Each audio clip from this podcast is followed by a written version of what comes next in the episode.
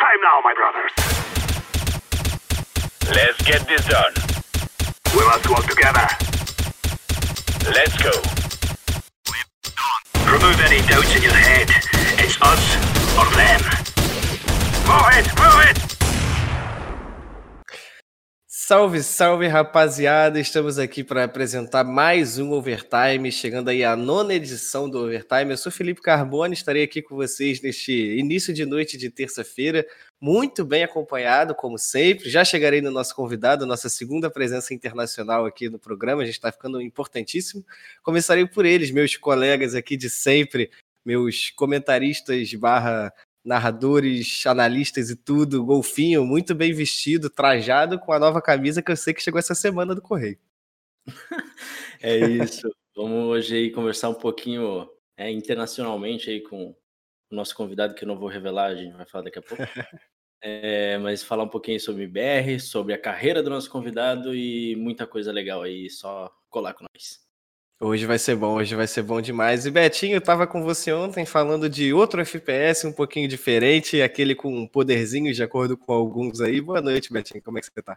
Boa noite, boa noite. É o que eu falei ontem, né? muda jogo, muda tudo, a gente continua junto, não aguento mais. Mas estamos aí para mais uma conversinha e hoje, né, uma convidada internacional. Estamos em águas internacionais hoje, né? Estamos, estamos. A gente viajou um pouquinho, trouxe aí, não sei qual a mudança de fuso horário. Tacitos, treinador da Triunf, muito bem-vindo. Com essa voz aí que, que nossos. Quem tiver ouvido a gente vai ouvir, tem de tudo para ser um grande, grande narrador de rádio. Tenho certeza que faria sucesso. Pô, salve, muito obrigado pelo convite. Primeiramente, a galera da Draft. Cara, então, falaram da minha voz, né? Se não der certo como coach, eu tô buscando essa profissão alternativa. É, eu adoraria falar que poderia tentar, mas ainda bem que está dando certo como coach. Vamos começar falando basicamente sobre isso. Betinho, faça as honras, Betinho, Golfo, quem se sentir mais à vontade aí é, para startar a conversa com o nosso convidado. Só contextualizando, Tacites, treinador da Triumph, está aí no cenário norte-americano, disputou final semana passada, né, Tacites? Acho que é isso. É um cara aí que tem, tem ido muito bem, tem representado muito bem o Brasil é, exercendo outra função que não ali entre o quinteto do time, mas também representando muito bem. Golfo, Betinho, por favor, façam as honras, deem as cartas. É, você, você falou muito bem, né? Representando o Brasil, né? Se juntando aí a um grupo pequeno de treinador que a gente tem lá fora, tem o Pisse, tem o Zeus e o Tacidos aí que acendeu nesse, nesse ano estranho que a gente viveu, mas que bom que tivemos gratas surpresas como o Tacitos, né? E Tacitos, eu acho que antes de tudo, antes da gente conversar, falar sobre o que for falar, vazar o que for vazar, eu acho que é, que é bom, acho que para quem te conhece, mas seja difícil hoje em dia, você se apresentar aí, falar como é que você começou no CS, como é que veio essa paixão. A gente sabe que você jogou um pouco também, então aí sinta o que você quiser falar, pode falar para se apresentar aí. Ah, beleza. Então eu acho que é um pouco daquela história repetitiva, né? De todo o perfil de player da Valve que tinha nos Majors. Comecei a jogar por causa do meu irmão. É, ficava ali do lado dele enquanto ele jogava, era o que? Tibia, Ragnarok na época. E aí eu comecei a me interessar pelos jogos de computador e peguei o Crossfire, cara. Eu peguei aquela época do Crossfire e foi por causa do Crossfire que eu conheci o CSGO, foi através do Fallen. Ele montou uma line que era Kabum na época, que era o Fallen, o Henrique, o Lucas, o FNX e o Fer. E aí eles meio que foram pro Crossfire e trouxeram bastante daquela base pro CSGO. Eu meio que vim nessa leva de jogadores. Joguei CS aqui fora, já morava aqui nos Estados Unidos. E fui subindo as ligas do NA, Liga Aberta, a Intermediária, a Principal, a MDL. Uh, e aí, né, nesse último ano, 2019, 2020, eu fiz essa transição de jogador para analista e agora para coach. Eu recebi esse convite da Triumph, que na época veio do Green, que era um cara que eu já tinha jogado com anteriormente, ele tinha interesse em trabalhar comigo. É, e ele falou: Cara, quando você estiver pronto para parar de jogar, eu tenho total interesse de ter você envolvido por trás do nosso time. Eu falei: Cara, acho que chegou a hora, vamos aí. E eu também tava, né, para parar de jogar CS, não sabia se eu queria aquele envolvimento com analista, coach, não sabia se ia dar certo na função, mas aí umas amigas e uns amigos próximos uh, falaram, cara, você já investiu tanto tempo no jogo, eu não acreditava muito no meu conhecimento, é, eu não sabia o quanto eu poderia trazer para uma equipe, mas aí com o tempo eu fui ganhando muita confiança e eu vi que eu tinha algo para agregar para o time e, cara, eu sou muito feliz em dizer que eu tive um ano incrível. É, eu vou antes do Golfo aí assumir as rédeas ou o Carbone. É, só uma, uma, dúvida minha mesmo, porque não, não tem esse dado, até procurei, mas não, não lembro também se eu cheguei a ver. É, quando você jogava, você já era IGL? Você gostava de passar cal? Era um second color e por isso que foi mais fácil, entre aspas, é, mudar? Como é que foi? É, então, na verdade, esse foi o maior erro da minha carreira, foi ter virado IGL. Porque eu juro que eu sabia usar o meu mouse quando eu comecei a jogar. Mas aí no minuto que eu escolhi ser IGL, parece que eu não tinha mais mão no mouse, cara. Mira botava na cabeça do cara, errava tudo.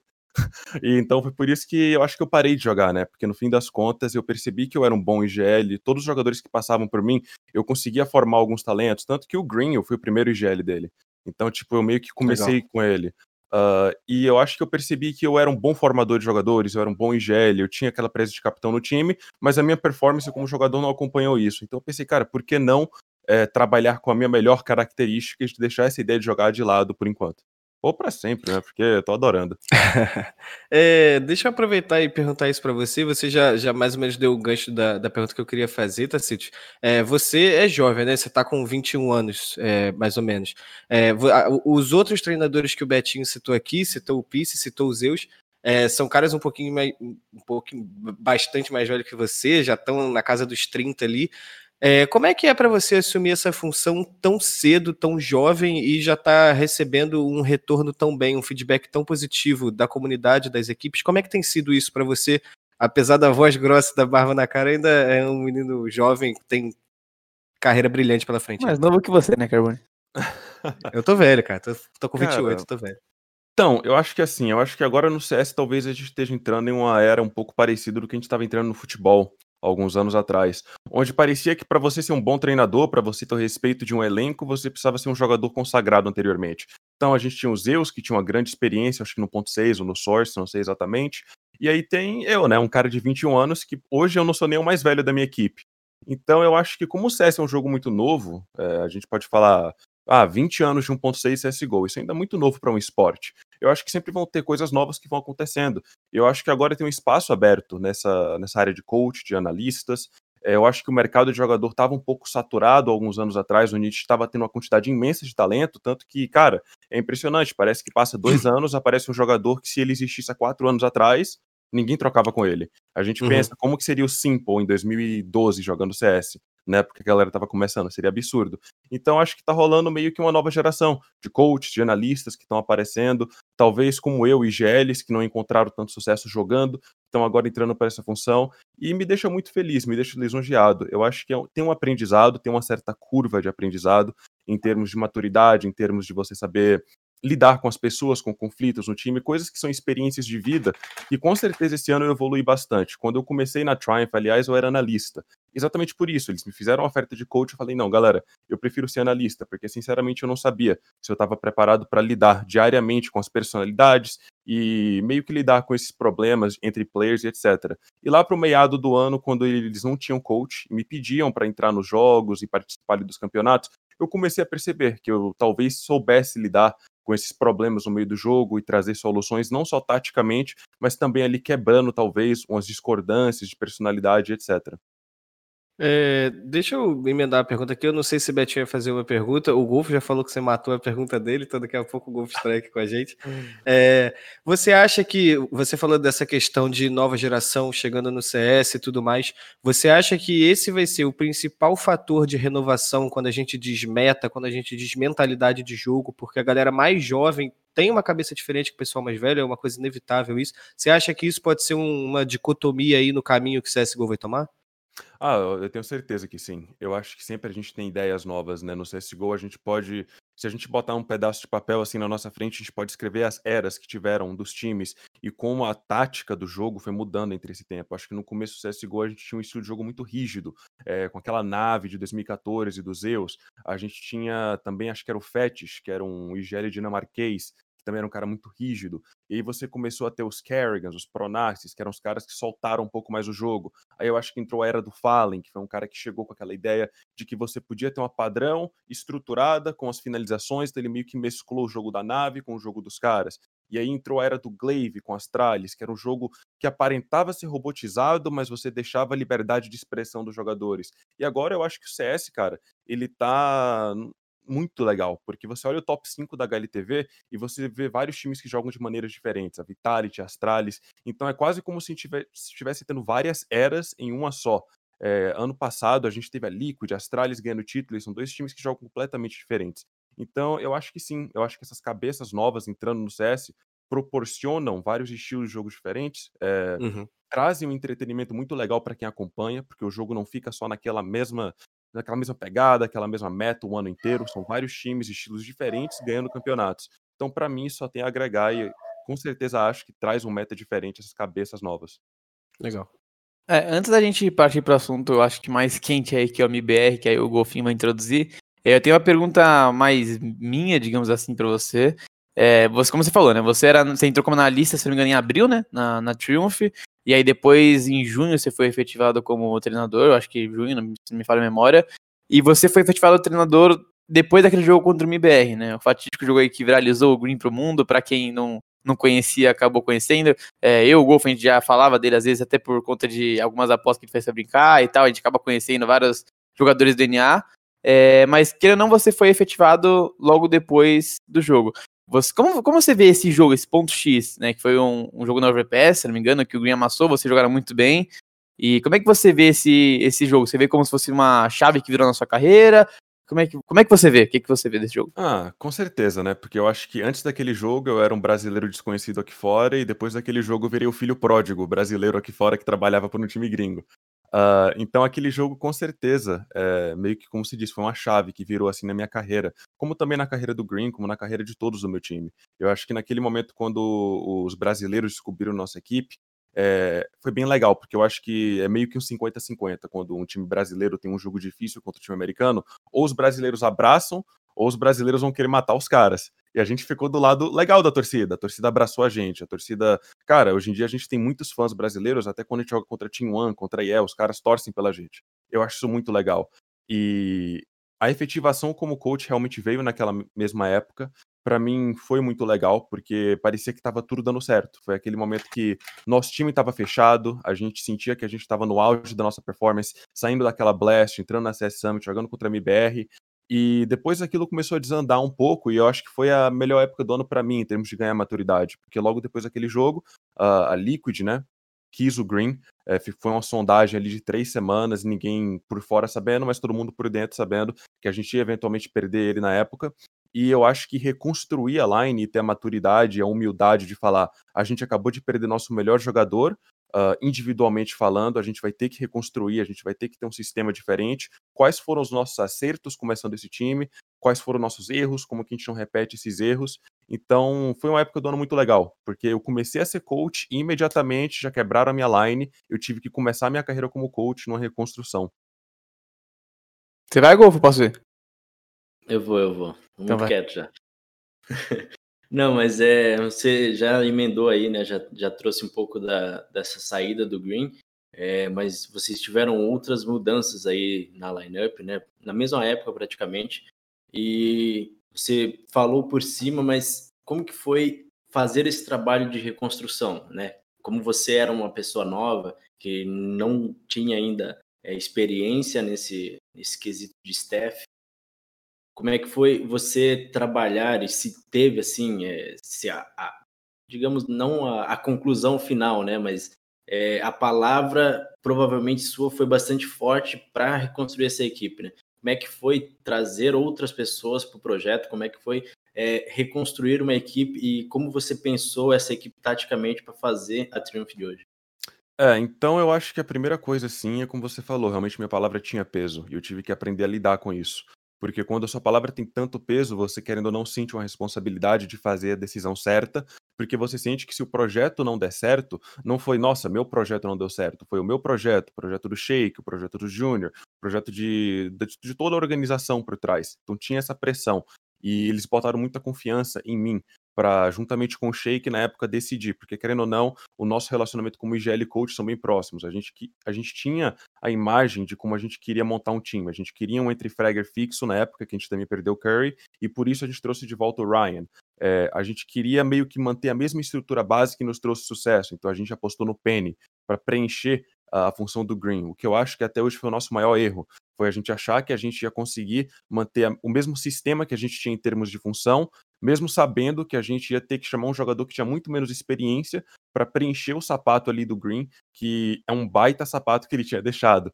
Uh, então eu acho que, cara, a maturidade realmente veio a partir dessa reconstrução tática. De ter a humildade de falar, a gente não vai poder jogar do mesmo jeito. Esse time não deu a mesma liga natural que a nossa line anterior, a comunicação não tá tão legal. Então a gente, cara, voltou de volta pro desenho inicial. A gente falou, vamos assistir demo. Eu e o Sheik, a gente tava comendo cinco demos, assim, tipo, a cada dois dias é, às vezes juntos, às vezes separados, tentando trazer novas ideias, comparando nossa line com os times top 20, falando quais lines têm as características mais parecidas com a nossa, para que a gente possa ver como os caras estão jogando, mudar algumas coisas para adaptar, como que a gente pode extrair mais de cada talento individual no nosso time, porque isso é muito importante. Não adianta a gente querer ter a nossa ideia de jogo se os nossos jogadores não estão confortáveis nas posições, fazendo as jogadas, o jeito que a gente está rodando. Então foi uma reconstrução do zero eu aprendi muito. Aprendi muito porque, como IGL, eu acho que eu nunca tinha passado na minha carreira amadora por uma reconstrução tão intensa, porque a gente teve duas semanas para fazer isso tudo e começar a Pro League. E tudo bem que na Pro League a gente teve uma campanha 0-7, mas se você olha os mapas que a gente jogou, contra Liquid, contra Fúria, contra Chaos, acho que contra GNG também, foram vários mapas competitivos, e eu tenho certeza que se a gente tivesse tido mais um mês de preparação, a gente teria tido uma performance bem mais digna na Pro League. Infelizmente, essa performance só veio agora, recentemente na Beijing, como foi dito no começo, tive uma final faz uma semana, e infelizmente, né, parece que eu não dei sorte esse ano, apesar de ter dado muita sorte, o Muse já estava indo pro Valorant enquanto a gente jogava aquele camp. Então a gente jogou sem pressão, a gente deu o nosso máximo naquele campeonato para provar para a gente que essa jornada de dois meses, três meses que a gente teve tinha seus frutos e pelo menos a gente conseguiu render alguma coisa ali no fim. É, eu acho que você já citou o Valorant, a gente já falado até que a gente ia conversar sobre, mas antes da gente ir pro Valorant, só para finalizar um pouco sobre a, a Truth em si, é uma pergunta mais minha. É, a gente vê muito, muitos IGLs bons né, na, no, na norte-americano, o Steel, que foi pro Valorant, o Nitro também que foi pro Valorant, eu acho que esses são os dois maiores, talvez, que a gente teve aí, o Steel pela formação dos times que teve, né? O Nitro por ser o Nitro. É, mas a gente vê muito comentário, não é de hoje, do Shake, né? Que ele é um cara já conhecido no cenário e tal, diferentemente do Green que acendeu, o próprio Júnior que foi crescendo, o Shake já é um cara mais, mais é, renomado no cenário norte-americano. Como que é essa, como que é a sua relação com ele, assim, para montar um time novo? Você falou, né, que um confia muito no outro, tem uma relação muito próxima, mas como que foi, foi feita essa relação? Porque você falou que foi o Green que te chamou, mas você já conhecia o Shake antes, não? Já, já conhecia, não como amigo, mas tipo, porque a gente tinha jogado um contra o outro. E eu acho que na época, o cenário NA, o grande problema hoje em dia, aliás, é essa falta de GL que antigamente existia, tipo, vários IGLs. Você olhava para a MDL, a Advanced, era o MCI, que hoje é coach da Chaos, era o Shake, que hoje é IGL da Triumph, era eu, que hoje sou coach da Triumph. Então tinha esses IGLs formadores. Hoje em dia não tem mais esses caras. Então eu e o Shake, a gente tinha um respeito mútuo. Porque jogando contra o time dele e ele jogando contra os meus times, a gente conseguia ver que um respeitava muitas ideias do outro, a gente pensava de maneiras similares, mas diferentes em algum aspecto. E eu acho que trabalhar junto foi essa. A gente conseguiu mesclar essas características. Ele gostava de um jogo mais rígido, eu gostava de um jogo mais solto. Então a gente conseguiu entrar no servidor, tipo, por semanas e meses e horas e horas e conversar. Eu vejo essa situação assim, você vê essa situação assim. As duas respostas estão certas e as duas podem estar erradas em situações de jogos diferentes. Então a gente foi meio que um aprendendo com o outro como a gente podia aplicar o melhor lado do nosso conhecimento em situações diferentes e eu acho que esse respeito foi construído com o tempo. Ele começou a entender como eu vi o jogo, eu comecei a entender como ele viu o jogo. É, aliás, ele foi coach da Chaos antes de vir para Triumph também. Então ele trabalhou com o Steel, ele aprendeu muito com o Steel e tudo que ele aprendeu com o Steel ele repassou para mim. Então eu analisava times de uma forma, ele analisava de um jeito, o Steel analisava de outro jeito. Então a gente sempre teve essa humildade de entender que a gente nunca sabia tudo, mas a gente também tinha o um entendimento de que a gente sabia um pouco para repassar para o outro. Então eu acho que a nossa relação mesmo foi formada assim em um compartilhando conhecimento com o outro, sem medo de que tipo um achasse que o outro estava errado e etc, porque a gente sempre foi extremamente humilde nesse quesito. É, é Tacitos, antes da, da, do Betinho emendar o, o assunto valorante, você falou sobre a questão de, das situações de jogo, coach, etc. É, o, o Gal, em algumas transmissões dele, ele recebe muita gente, então não vou saber te dizer precisamente com quem foi. Ele falou uma vez que não existe é, jogada errada, existe jogada que não deu certo, né? É, como é que você avalia isso dentro do jogo para você saber corrigir isso, é, para no round seguinte a sua equipe voltar e se recuperar e não se deixar abalar? Numa jogada às vezes que você estudou, que você analisou, que você sabia que o time ia fazer, mas porque às vezes é, é, o destino quis que o jogador adversário fizesse uma coisa imprevisível que não estava no estudo de vocês. Como é que funciona isso durante a partida para você não se deixar abalar, não abalar o seu time, o seu, o seu o analista da, da, do time de vocês? Como é que funciona essa conversa? Então, podem até querer me crucificar por essa resposta, mas eu acho que no CS, a grande coroa assim do bolo, o que fica acima de tudo é o talento. Eu acho que no- se você, cara, se você acerta três one taps no CS, não tem tática, não tem flash, não tem coisa, tipo, obviamente teria uma flash, mas não tem coisa assim que countere um cara acertar três HS. Mas eu acho que o grande segredo é que você nunca vai ter talento para você poder vencer o jogo 100% das vezes. Então você tem que conseguir mesclar as características do talento com a team play, com a tática, etc. Então essa ideia de que não tem jogada errada, eu acho que não é uma regra absoluta. Eu venho da escola de pensamento que existem sim jogadas erradas, existem jogadas que fogem do fundamento, mas também existem jogadas erradas que podem te ganhar um round. Então, por exemplo, a gente já jogou aqui contra, vou dar o exemplo da EA Gaming. Mano, tem round na Inferno que os caras começam um na B, quatro na A, sem leitura nenhuma. E você vai A e você perde o round porque os caras começaram quatro, eles apostaram. Se a gente tivesse ido B, era uma jogada errada. Como a gente foi A, foi uma jogada certa por parte deles? Não. Continua sendo, tipo, em termos de fundamento, uma jogada errada, mas foi uma aposta que, economicamente, ali, dependendo da situação do jogo, eles podiam Sim. apostar, perder o round, guardar as armas e comprar no próximo. Tudo bem. Sim. É, então eu acho que dá para você ganhar round com, é, com decisões erradas, com estratégias erradas, mas não é algo que você pode querer dizer que foi mérito seu, sabe? Então eu acho que você tem que ter essa humildade. Quando a gente assiste uma demo do nosso time, por exemplo, a gente assistiu um jogo que a gente ganhou DG na NUC. A gente falou, mano, a gente não merecia ter ganhado esse jogo. Como que a gente pode chegar na próxima vez contra eles e ganhar um jogo por mérito nosso, não por demérito deles? Então eu acho que isso é algo, por exemplo, que trava muito o desempenho de alguns times. Eles ficam com esse ego por ter vencido um jogo da maneira errada, mas eles falam: ah, uma vitória é uma vitória, não precisa analisar demo, a gente não precisa ver como a gente ganhou dos caras. Eu acho que tão importante, é, de, por exemplo, entender como você perdeu é também entender como você ganhou, como você poderia não ter perdido aqueles 5, 6, 7, 8, 9, quantos rounds foram.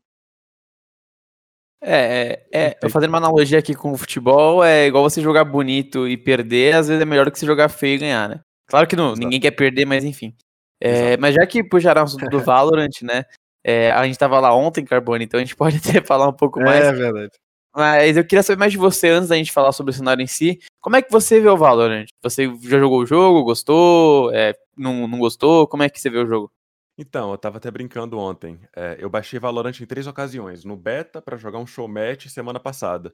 Em todas as três ocasiões, eu joguei um jogo e desinstalei logo depois. Ah, mas eu vejo o jogo como uma grande oportunidade. Eu não gostei do jogo, eu tenho uma paixão pelo CS, então talvez isso até cause um mini preconceito dentro de mim com Valorant, eu admito. Mas eu acho que é uma grande oportunidade, porque é um jogo é, FPS que tá dando uma oportunidade para jogadores que eu conheço, amigos meus, oportunidades que eles não tinham no CS. Todas as coisas que a Valve não estava oferecendo, em termos de marketing, em termos de possibilitar uma carreira sustentável para um jogador tier 2, tier 2 aqui no NA, que a Valve não dava essa oportunidade, a Riot está dando. Então, eu acho que no geral é algo bem saudável, é algo que está ajudando essa galera de 17, 18, 19, 20 anos que arriscou talvez ali, saiu de uma escola ou talvez não investiu tanto tempo do quanto queria nos estudos, porque viu um potencial de crescer no mundo dos games, e às vezes o CS não deu essa oportunidade, o Valorant está potencializando essas carreiras. Então, no fim das contas, pode ter machucado o meu cenário, mas eu acho que para essa galera é algo bem saudável. É, você já falou, né? Machucar do meu cenário. É, dá, pra ver que o, o cenário NA ele perdeu muitas equipes quando o Valorant lançou, quando começou a ter um, uma estruturação melhor do competitivo do Valorant. Como que, como que você enxerga essa debandada dos jogadores e, ao mesmo tempo, como você enxerga novos times aparecendo? Você acha que existem novos times para aparecer ainda, principalmente é, não brasileiros, né? A gente vê muito IE, PEN aparecendo agora muito forte, mas você acha que tem equipes daí, que moram aí, que são daí, é, que conseguem ainda garimpar um espaço nesse cenário NA? É complicado. É, eu acho que eu não consigo dar uma resposta com confiança hoje porque eu não vejo ninguém. Tudo bem que tem a galera que estava jogando nos Whalers, que é um time legal da MDL, tem a galera que também é da RBG, que é um time pouco conhecido, que eles estavam com estrutura legal. É, eu até vi um dos jogadores deles antes de começar aqui no Twitter falando que tá procurando um time, então não sei se eles já se separaram também. Mas é complicado. Eu acho que o cenário NA hoje tá numa situação bem precária, onde você perdeu muito talento de uma vez só.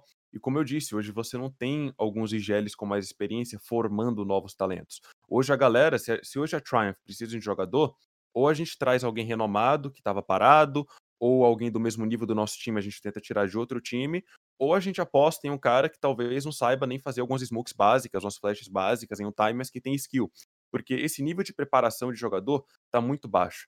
É, eu acho que, por exemplo, nos esportes convencionais, como no futebol, hoje a gente tem nos times toda a estrutura. Você tem um sub-20, você tem um sub-23, você tem um profissional. Então a transição para o cara é muito fácil. Hoje no NA, eu acho que nunca existiu um buraco tão grande do ponto A ao ponto B do cenário Tier 3 para o cenário Tier 2, da MDL para o pior time da Pro League, é uma gap absurda hoje em dia. E isso é muito preocupante para o desenvolvimento do cenário. Eu acho que o que a gente está olhando hoje, se eu fosse colocar tipo um tempo assim de ideia, é pelo menos um ano a um ano e meio de reestruturação até que a gente tenha uma nova Triumph, que seria tipo um time que sai da MDL e consegue ali é, incomodar os times profissionais do, do NA. E assim, você falou de é, faltam IGLs que formam, mas você ao mesmo tempo, é, puxando um pouco a sardinha para casa, mas é, falando, por exemplo, de uma GC que tem uma estrutura, que forma, que tem divisões, que é, tem aulas, é, que tem conteúdo que acaba, de uma forma ou de outra, criando jogadores. Você acha que o cenário brasileiro hoje, por conta da GC, por conta da Games Academy, tem essa, esse digamos assim, um berço maior para esses talentos do que o NA tem pela falta dessa estrutura? Com certeza absoluta. Eu acho que hoje em dia o cenário brasileiro ele colhe os frutos de anos e anos dessa base que também a GC proporcionou, entre outros criadores de conteúdo, como o Gil e etc. Uh, e eu acho que talvez poderia ser ainda melhor se tivesse mais humildade no cenário. Por exemplo, é, eu hoje sou coach da Triumph, a gente tá lá no top 30 da HLTV. Isso não me impede de hoje ir no YouTube e assistir um vídeo do Gil para pegar uma dica, ou assistir uma aula do Fallen de 2016 na GA, porque pode ser que seja uma padrão desatualizada, pode ser uma tática desatualizada, mas pode ter uma coisa naquele vídeo, seja uma flash, um timing, uma maneira que ele dá clear em um pixel que eu posso trazer para o meu time que pode ganhar um round pra gente em um campeonato. Então, eu acho que sim, hoje o cenário brasileiro está anos luzes na frente do cenário norte-americano em termos de desenvolver talentos. Tanto que hoje em dia tem mais times brasileiros planejados para jogar aqui no NA em 2021 do que time americanos. Isso, tipo, é outra realidade. Hoje em dia, se tivesse um investimento de campeonatos no Brasil, eu acho que você teria mais campeonatos competitivos no Brasil do que aqui. Porque hoje, se você traz de volta todos os times no Brasil, você teria um campeonato com Fúria, com a MBR, com a Team One, com a PEN, com a Boom, e eu vou esquecer de todo com a IE, tipo, vou esquecer de um monte de times. Tem a rumores aí, acho que de lines da Isurus, nova line do Taco. Então, tipo, entre rumores e tal, hoje você consegue ter uma ESL Pro League só de times brasileiros jogando dentro do Brasil, caso a ESL queira fazer isso acontecer. Então, eu acho que isso são frutos colhidos, como eu disse, de anos e anos de um bom desenvolvimento, um excelente trabalho, é, crédito para GA, para todos os criadores de conteúdo e, claro, mano, para a própria Gamers Club, que tem um sistema para mim que hoje é muito bem melhor desenvolvido do que o NA. Tem campeonatos de fim de semana, tem campeonatos mensais. Aqui no NA, quando eu jogava, você passava três meses jogando uma temporada da ESEA de, sei lá, 16 MD1s. E se você perdesse a primeira MD3, você estava eliminado. Boa sorte daqui a um mês. Aí acho que só ano passado os caras começaram a fazer, tipo, dupla eliminação nos playoffs. E até hoje em dia, tipo, é a mesma coisa. Se você perdeu aquelas MD3, você não tem um campeonato mensal. Talvez você tenha umas copinhas semanais ali, começou agora, algumas que você vê Cash Cup na HLTV, mas isso eu tô falando de 2020. Eu tô falando que o cenário NA tá aqui desde 2014, 2013. Então demorou para os caras 5, 6 anos para começar a fazer alguma coisa e eu acho que já era tarde demais é, quando eles começaram. É, a gente tem vários exemplos de talento aí do, do que acabou indo embora, né? Alguns deram certo, claro, mas a gente vê que realmente tá muito defasado quando os dois times estão indo pra Europa, né? Liquid e EG joga lá e no NA quem a gente tem hoje? A gente tem uh, um time da Rebirth, o time da RBG que você né, que jogou contra a PEN esses dias aí e você falou que o menino já tá indo embora, a Wallers que não conseguiu ter financeiro para bancar o time, a Triumph, e aí você falou, PEN, Et, One, que com o caminhar que tá indo, vão dominar os Estados Unidos. Se a Boom ir para aí, vai ser o melhor time dos Estados Unidos também, aproveitando Liquid e EG fora. É, mas eu acho que assim, é, A gente fez um levantamento no Valorant Zone esse final de semana, na semifinal do First Strike, e 17 dos 20 semifinalistas do Valorant vieram do CS, né? Então 85%. Foram três que não vieram, que foi, eu acho que o Sinatra, os Zombies e o Dissey, né, que acabou até sendo campeão. Então você vê que realmente o que você falou de ter um conforto melhor por causa da Riot é, é, é assim, é, é, bizarro você ver o cenário é, norte-americano destruído, mas é o que é, tem que ser assim. Você não pode ficar insistindo sempre numa, numa coisa que não tá dando retorno e tal. Mas, por exemplo, vocês, Tacitos, vocês da Triumph, que hoje a gente pode dizer que é um dos melhores times do DNA, né? Top 3, pode colocar aí, se tiver a, a Liquid EG, né? A Fura o top 4, enfim. É, como é que vocês veem essa situação nesse momento, assim?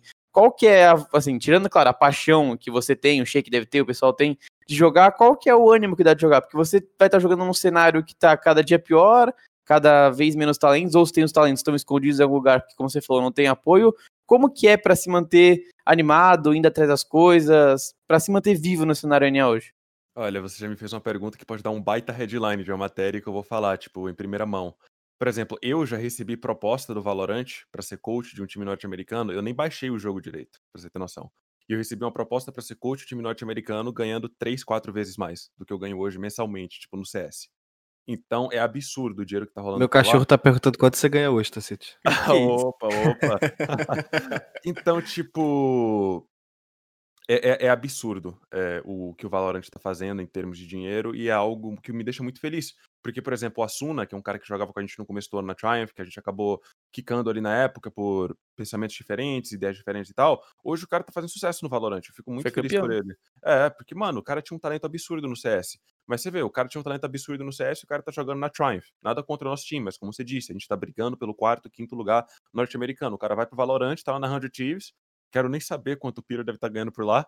Uh, então é uma, é uma oportunidade muito legal. E assim, é uma realidade muito complicada. O nosso time já perdeu o Moose. É, também não quero dar spoiler, mas talvez a gente perca mais alguns jogadores nas próximas semanas para Valorant.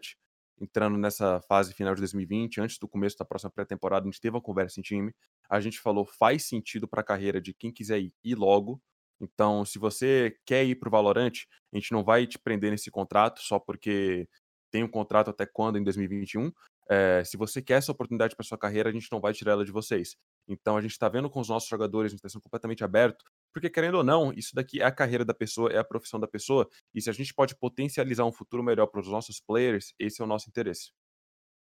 É, eu vou rapidinho antes do Carbone, que eu acho que ele tá angustiado e queria fazer uma pergunta, mas é que você me você citou o Asuna, e aí já veio na cabeça que ele estourou junto com o time do Steel, né, no Asuna é, Aimer Team, se não me engano, que era ele, o Ben, o pessoal. É, você, como você falou, né, tem um shake aí que hoje podemos colocar como umas figuras do DNA. Por exemplo, se o Shake migra hoje, um exemplo, né? Não tô falando que ele vai migrar ou não. Mas se o Shake migra hoje, a possibilidade de levar algum outro jogador é muito grande, né? Porque, não sei, você tá mais por aí do que a gente, mas provavelmente o Steel que chamou o Asuna, por exemplo, para 100 Thieves. Tipo, ah, vem para cá pro projeto, me chamaram, posso organizar o time com o Rico, você é jovem, vou te chamar. Então, é meio insustentável, né? Você acha que, por exemplo, se você vê, sei lá, o Shake mais um IGL aí irem para lá, aí realmente vai acabar. Não tem o que fazer pro, pro cenário ficar vivo. Sendo bem sincero, é, eu acho que se toda a line da Chaos hoje for pro Valorant, é meio que o fim, assim, do cenário Niad como a gente conhece. Por favor, contrata É, eu acho que a última esperança do, do cenário NA hoje, os brasileiros gostando ou não, é que a Chaos arranje uma line ou que pelo menos dois ou três daqueles jogadores arranjem uma line. Porque se o Vanity hoje, com o MCI, que é o IGL, o coach da Chaos, forem para o Valorant, a partir daquele momento não tem mais nenhum time, tipo, acima da gente no NA. Então seria tipo EG, Liquid e a gente. E sendo bem sincero, é, se a gente for colocar no ambiente em LAN, tipo, final da ESL One Cologne, e você colocar Liquid contra Triumph, tem uma gap absurda naquela LAN, naquela situação de pressão. Tudo bem que a gente ganhou dos caras na net, jogando em Beijing, que foi um resultado muito legal pra gente, mas a gente mesmo sabe, a Liquid não tá na melhor das fases, os caras não estão treinando contra times bons aqui no NA, os caras não estão dando 100% deles, até porque é muito difícil. Você imagina, os caras ganharam o Grand Slam ano passado, agora os caras vão marcar 6 horas de treino contra Rebirth, RBG, Wilders, não desmerecendo, mas é uma realidade que para os caras é muito complicado. Então, entendendo isso, eu acho que se hoje a Chaos morrer, ou se pelo menos eles não reconstruírem algum tipo de projeto, e o cenário NA ficar EG, Liquid Triumph, para mim o cenário NA tá basicamente morto, não vai ter mais Pro League aqui, a EG e a Liquid vão ter que morar na Europa e a gente vai ter que descobrir o que a gente faz por aqui. É, o, o Betinho, a gente, o, o não sabe, né? Mas a gente fica se batendo e xingando a mãe do outro aqui para ver quem é que vai mandar a próxima pergunta para você, Tacito. É, eu quero tentar olhar o, o cenário é, de uma forma, é, aquela situação copo meio cheio, copo meio vazio. É, tudo bem que a gente sabe que a situação do cenário NA hoje é, e é até engraçado a gente falar isso, como isso explodiu. Não sei se de repente, mas ganhou uma força muito grande durante esse ano conturbado que a gente está tendo aqui. É, a gente teve um ano muito conturbado para o MBR também, enfim, e acabou potencializando isso tudo. Então, é, eu quero saber de você, é, se a gente for tentar olhar numa perspectiva de copo meio cheio, é, essa, esse, esse gap de qualidade no cenário NA, se eu posso dizer assim, você acha que pelo menos é, pode ser um momento para um coach como o Tacitus aparecer, para um jogador como o Green aparecer, para jogadores de times que, que, como você falou mais cedo, né, que estão escondidos por aí, deles se mostrarem para o mundo e talvez ser ali o, o sopro de, de, de, luz e esperança que o cenário NA precisa para trazer novos jogadores, revelar novos jogadores e quem sabe fazer a Triumph é, não ter um gap tão grande numa possível final em LAN contra a Liquid, como você disse. É, então, com certeza. Eu acho que essa é a hora. Tanto que eu estava até pensando, né? Fim de ano, a gente está chegando assim nessas conclusões finais de 2020, e para muita gente foi o pior ano da vida deles. Muita gente perdeu o emprego, muita gente passou por isso e por aquilo. Cara, eu me sinto até meio egoísta, porque para mim foi o melhor ano da minha vida, profissionalmente, pessoalmente e tal, porque eu consegui várias coisas que eu nunca tinha conseguido experimentar antes. É, foi um ano que, cara, eu fui de parar de jogar CS, eu ia desinstalar o jogo, eu ia completamente largar o CS de mão, e em três meses depois dessa decisão, tava lá eu, jogando MD3 contra MBR, contra os caras que me fizeram começar a jogar CS. E três meses depois disso, é, tava lá eu jogando uma Pro League. E três meses depois disso, tava lá eu jogando ou participando, juntamente com o meu time, de uma final da Intel Extreme Masters Beijing, depois de ganhar o MD3 da Liquid, sabe? Então, o oportunismo tá lá. É, se tem uma hora que a galera pode, entre aspas, dar sorte de crescer e estourar, como você disse, como o Green, esse é o ano 2021, vai ser outro ano de oportunidade, mas para mim tem que ter a junção de sorte e de preparação. Não adianta só você dar sorte de você ter um bom jogo contra a MBR como teve o Green, não foi sorte, também ele teve a preparação. Por quê? Porque se o cara tem um jogo daquele contra a MBR, ele vai pra Liquid, ele não tá preparado, com um mês ele não faz um jogo bom, os caras quicam ele. Mas lá ele tá na Liquid, em vários jogos você vê os narradores falando: ah, o Green nos últimos três meses não é o problema da Liquid. É o cara que tá trazendo mais resultado, mais rating individual, mais impacto, whatever. Então ele é um cara que estava preparado e ele teve o um momento dele, ele soube aproveitar.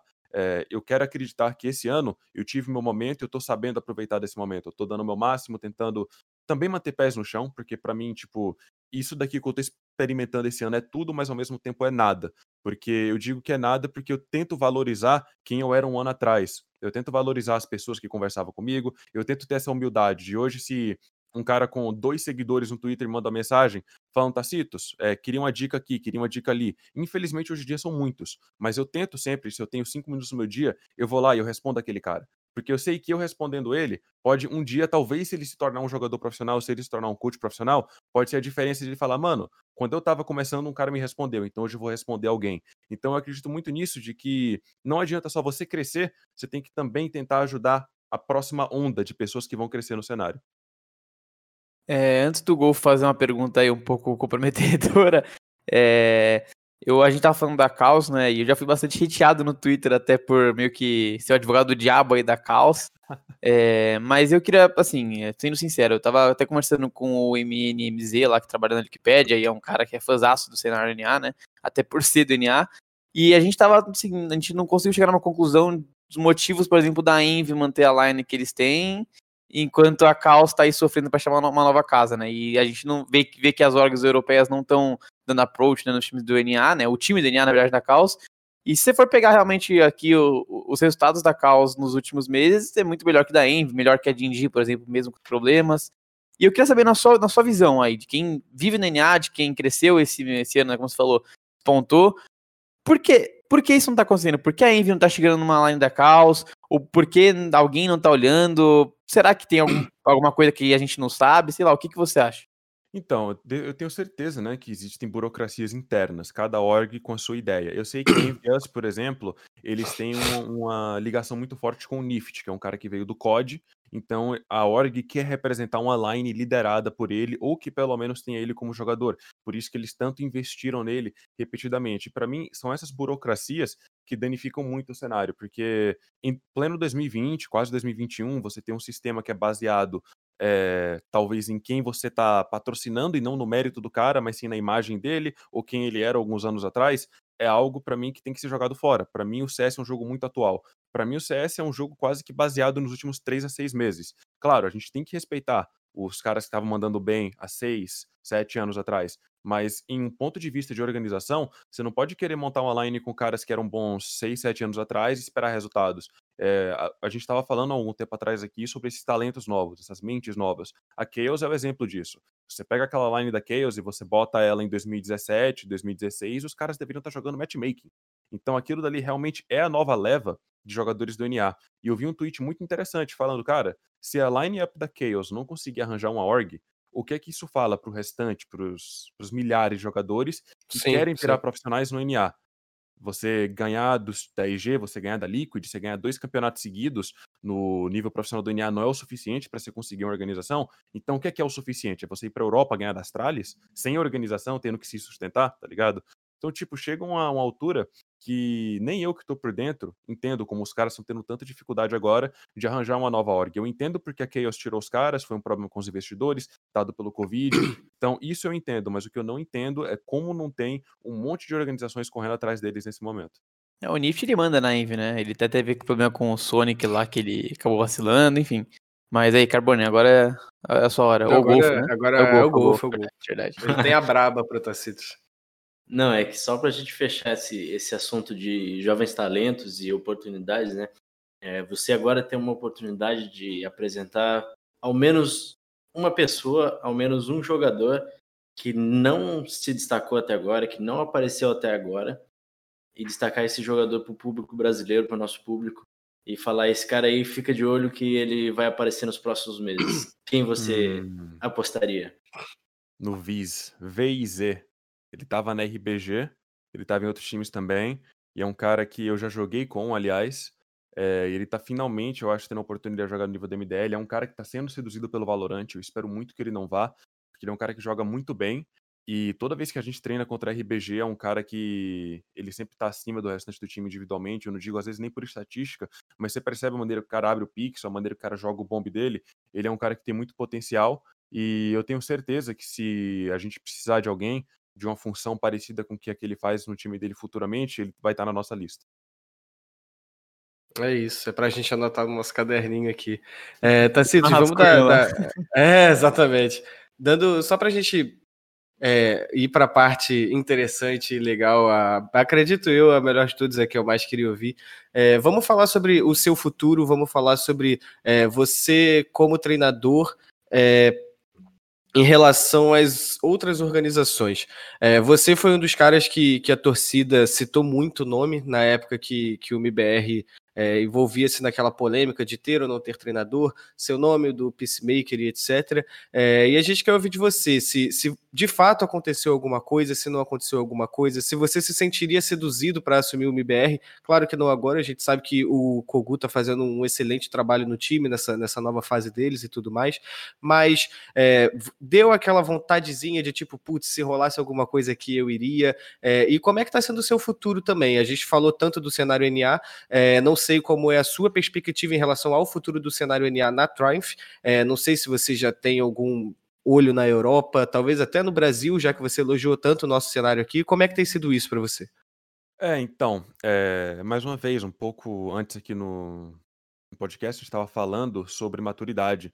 E esse foi mais um episódio onde eu acho que eu precisei ganhar e ter muita maturidade. É no momento que você abre o Twitter e tem lá 50 notificações pedindo para você ir para time X, time Y, sendo que você tem que treinar daqui a meia hora com o seu time. Então, isso para mim foi um ganho de maturidade, porque eu pensei, cara, é maneiro, é muito maneiro ter esse respeito da galera, é, é muito maneiro que o meu trabalho esteja trazendo essa, esse tipo de atração, essa movimentação no Twitter, Mas no fim das contas, o time que eu trabalho, os jogadores que eu tenho um compromisso, a responsabilidade que eu tenho de aparecer todo dia focado 100% no meu time é com a Triumph.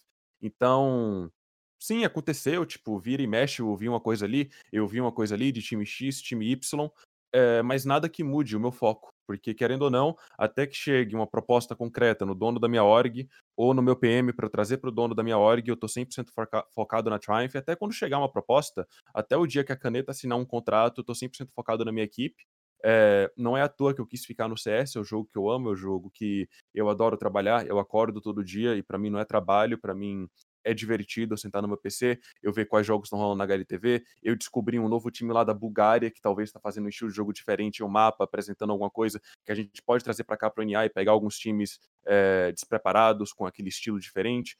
Então, para responder assim a sua pergunta de uma maneira que eu não vou temperar muito, sim, aconteceu uma coisa X, Y, eu ouvi uma coisa X, Y, mas nada concreto, meu foco é 100% na Triumph. É, antes de passar a bola pro Golfo aí, é... uma pergunta um pouco que, se você não quiser responder para não soar desumilde, mas enfim, pelo menos é uma, uma opinião minha. É, não, não envolve MBR, nada, é sobre o cenário linear. Eu acho que o MBR já deixou bem claro aí o que aconteceu, o que não aconteceu, a gente vai falar mais, um pouquinho mais sobre o MBR. Mas, como a gente falou, né? É, o cenário linear tá, tá aí é, todo destruído, digamos assim, em pedaços. E, pelo menos ao meu ver, é, existem pessoas que estão aí lutando para reerguer o cenário. Né? O Pimp já se mostrou muito assim, o Launders também. É, eu queria saber na sua, na sua visão, se você vê uma possibilidade de você ser um dos caras, uma das caras do cenário de ano que vem, por exemplo. Você teve uma ascensão meteórica muito bonita, você ganhou muito destaque não só no Brasil, mas pela sua entrevista pós-jogo também. O pessoal já gostava de você, gostou, mas ainda falou que foi uma das melhores entrevistas que eles fizeram. Eu queria saber se você você acha que você pode ser um dos caras em 2021 que vai estar tá lá para tentar reerguer e fazer o cenário NA como era antigamente?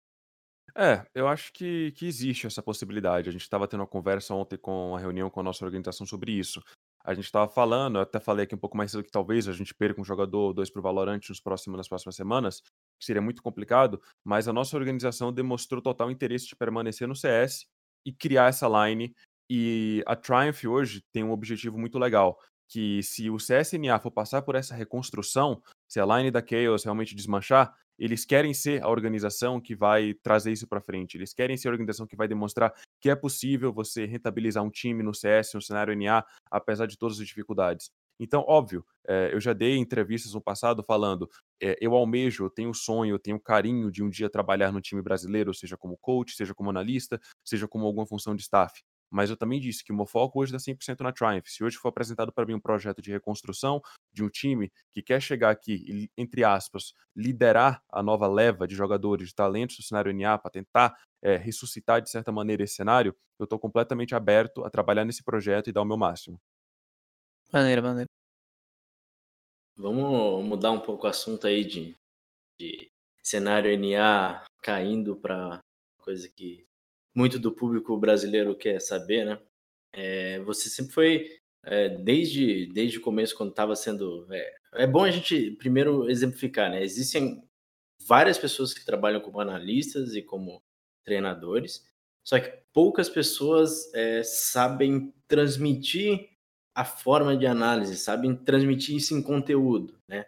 A gente vê, por exemplo, no Brasil o Gil sendo um dos poucos que faz isso. É, e você faz isso com, com muita qualidade, né? No seu tipo de conteúdo que você faz. E isso a comunidade já viu. É, pegando essa parte de você saber se expressar muito bem como analista, a gente gostaria de saber também como você enxergava o MBR antigo nessa, nessa fase final, né? Nessa parte de. É, Na derrocada um ali, né? É, derrocada, essa parte que antecedeu o bootcamp na Europa e como que o que você achou ali que estava errado, o que você olhava assim, óbvio, de fora, mas o que você entendia que não fazia muito sentido eles estarem fazendo, o que você acha que isso era um problema de, de meta defasado ou o que que era, conta um pouquinho pra gente. É, então, vou falar assim também, até porque eu tive que fazer uma análise dos caras, né, quando a gente foi competir contra eles no CS Summit, uhum. e eu vou tentar dar uma análise completamente profissional, que, tipo, bem sincera. Eu acho que pelo menos as demos que eu assistia na que eu assisti no dia anterior ao jogo e, o, e do dia do jogo, eu percebia que era um estilo de jogo que eles não tinham muita confiança, talvez, no que eles estavam fazendo. É, eu não sei se foi por ficar um ano e meio, dois anos sem ganhar título, depois de ganhar dois majors, ganhar o mundo. Eu não sei se eles estavam com um pouco de desconfiança. Eu também assisti um pouco o jogo dos caras, e assim, como adversário isso me deixava feliz, mas como torcedor ao mesmo tempo me deixava triste. Eu não achei por fora, tipo, por, por fora é sempre mais fácil opinar, então, com Sim. toda a humildade do mundo, assim, por fora, eu não achei que aquela line extraiu o máximo potencial de cada jogador que ela tinha disponível. E eu acho que isso, esse argumento hoje, ele pode ser feito porque a gente tá vendo que o KNG e o próprio TRK estão tão fazendo essa nova line, o que o TRK fez na T1, o que o próprio Meyerne fez na Sharks, e depois o que ele conseguiu fazer na MBR.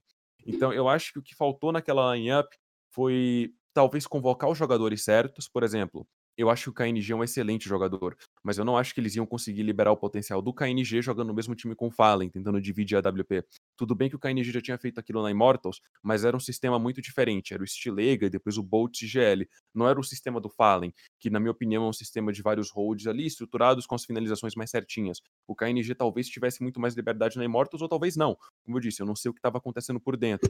É, eu também acho que quando o TRK entrou naquele time de TR, eu senti que a função dele estava um pouco longe do que ele fazia na Team One, talvez a liberdade que ele está tendo nessa line atual.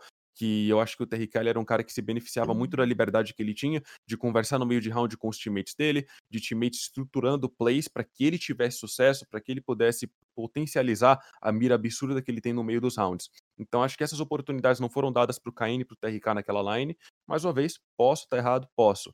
E aí, no final ali, eles tentaram botar o KNG de GL, é, eu acho que tentar deixar o KNG de AWP em alguns mapas, o Fallen em outros. Para mim, aquilo dali já cruzou talvez a linha de desespero, é, onde eu acho que se você tem uma line com KNG e com Fallen, para mim, por fora, como torcedor, é muito óbvio que o Fallen tem que ser o capitão.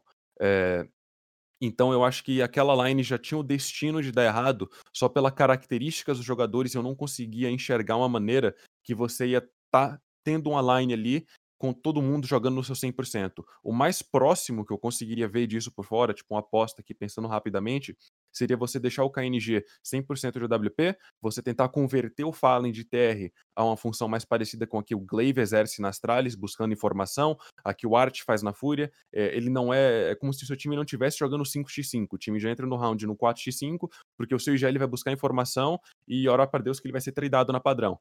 Uh, e aí, CT, a gente talvez veria o Fallen puxando uma segunda WP para picks mais agressivos, coisa que o Coldzera fazia na line anterior. E aí o Taco poderia ser o entry fragger e o TRK fazer a função do Cold, de tradar o Taco. E aí você deixaria o KNG como lurker agressivo e talvez você colocaria o Fer como lurker, ou o KNG como lurker e o Fer como lurker agressivo. Mas aí você já entra nesse dilema de fala, caramba, será que é interessante tirar o KNG e o Fer do ponto central do mapa e botar eles como lurker? Por isso que aquela line inicial funcionava tão bem. Se tinha o FNX fazendo essa função e o Taco fazendo a função de lurker em alguns mapas, de lurker agressivo em outros. Palácio na Mirage, B no Overpass.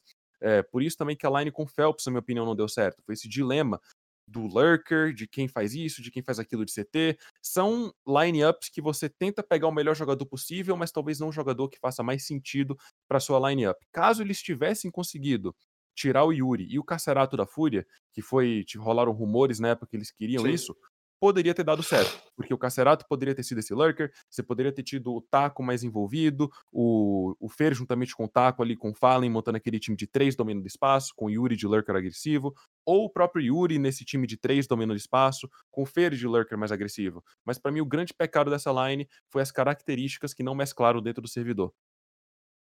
É, a gente vai até mudar, pedir para a produção mudar o título aqui para EAD do Tacitos depois dessa aula aí. Mas é. Aula, aula. Presente, presente.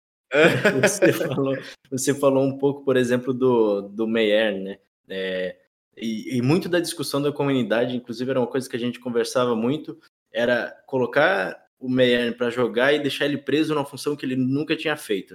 É, você acha, então, que você falou um pouco sobre estruturação e tal, e a gente vê hoje um cenário que como eu já comentei em outros episódios, né? Pelo menos a nossa visão é um pouco mais leiga do que a sua, mas é. Poucos está muito... otimista, hein? é, dá para notar que muitas equipes às vezes saem da base é, até sem uma padrão definida, né? É muito por o que vai acontecer após o primeiro abate, a gente estrutura para ver o que acontece. Então, hoje o CS é muito desse, muito flexível, muito híbrido, Você acha que a falta de flexibilidade nessas funções, a falta de flexibilidade em quem ia fazer o que, desde que foi, desde que uma nova contratação era feita, você acha que esse foi o, o problema ali central do MIBR não funcionar, então? É, então, talvez apostando por fora, de uma maneira superficial, eu diria que sim. É, eu diria que por muito tempo a gente via o Fallen, o Fer e o Taco do mesmo jeito que a gente por muito tempo viu Exist, Get Right, Freiburg e Forest. Sentados naquela line da NiP, exercendo as mesmas funções, eles queriam um quinto cara que completasse aquela line. Por muito tempo, eu por fora, eu vi o Fallen, o Fer e o Taco naquele... Cara, são excelentes jogadores, eu tenho muito respeito pelos três. É, muito do que eu sei hoje de CS vem da escola de pensamento do próprio Fallen. O tanto de aula, o tanto de vídeo que eu assisti daquele cara não é brincadeira. E até hoje continuo assistindo, reassistindo e aprendendo. Mas por muito tempo, como torcedor, me doía ver o Fallen, o Fer e o Taco é, como rígidos, três no time, tentando chamar dois jogadores ali é, depois da saída do Cold, que também quando o Cold estava na line já não estava dando tão certo. É, então, sim, eu acho que talvez essa busca pelo jogador ou jogadores milagrosos que fossem entrar e exercer a função que o time precisava, foi o grande erro, talvez, e eu sempre quis ver isso. Eu queria ver talvez um eles experimentarem colocar o Fer na função do taco de TR. É, talvez as entradas forçar o Fer ao invés do taco a ser sempre o entre ali e você talvez fazer a transição do taco que já era um, um âncora de CT a ser um cara que também já fazia o lurker da padrão, talvez tirar ele do lurker da padrão para o entry da padrão e deixar o Fer fazer o entry só na execução, porque o Fer faz um trabalho excelente como lurker agressivo nas padrões. Ele fazia caminho de rato na mirage, ele fazia, se não me engano, ligação no overpass. Então, eu acho que eles podiam ter tentado mudar algumas características. Por um tempo, eu acho que tentaram, mas parecia que era aqueles experi aquelas experiências de duas semanas e depois mudava a line. Experimentava algo um mês e meio, mudava a line. Isso também é outro quesito em si que a gente nem mencionou que para mim faltou longevidade de um projeto. Falou, faltou falar, galera, essa é a nossa line para 2020. Se der tudo certo, se der tudo errado, todo mundo nessa line sabe jogar CS, todo mundo aqui entende desse jogo no nível profissional, então a gente acredita que vai ser só questão da gente encaixar essa line através de vários táticos para a gente descobrir o que vai acontecer. Isso aconteceu no começo da Triumph, com o Muzi e com o Ryan. As primeiras duas semanas foram desastrosas nos treinos. Aí a gente começou a ajustar setup CT, a gente começou a mudar nosso estilo de jogo, a gente começou a tentar modificar algumas maneiras, alguns protocolos, algumas áreas de alguns mapas. E aí a gente cada vez mais ali foi conseguindo extrair é, talento dos nossos jogadores que a gente sabia que estava lá, só faltava aquele empurrão final para a gente conseguir materializar aquilo na hora do jogo. Deixa eu, deixa eu puxar duas coisas que você falou agora pra gente, tá? Se você, é, vamos, se a gente voltar lá para 2018, né? Ainda falando sobre o MBR, é, você falou a questão do Code que já não estava dando certo mesmo com o Code, e você falou também é, agora falando sobre a Triumph, falou sobre a questão de fazer dar certo, né? Se a gente voltar em 2018, não tirando as mudanças recentes que aconteceram é, depois pós saída do Code, o que que você acha que aconteceu naquela lineup para um setup que estava bem, bem estruturado, digamos assim, né? Você não tinha que fazer adaptação de jogador e etc. Pelo menos não num, num momento é, de troca de, de, jogadores, o que eles exerciam dentro do mapa. O que que você acha que aquela lineup faltou para não Cara, para ter a sequência de insucesso que a gente teve e que foi o efeito dominó que após a saída do Cold a gente viu acontecer várias coisas diferentes. O que que ali naquele momento poderia ser feito? Então, é, eu acho que foi uma das lines mais hypadas ali, né? Aquele retorno na época e etc. E eu acho que talvez, mais uma vez, tentando apostar por fora, porque é muito complicado a gente contextualizar algumas coisas sem saber o que estava passando por dentro do Sim, time. com certeza. Eu não sei se talvez eram alguns dos vícios do passado de falar a gente chegou ao topo fazendo isso, é só a gente repetir esse caminho.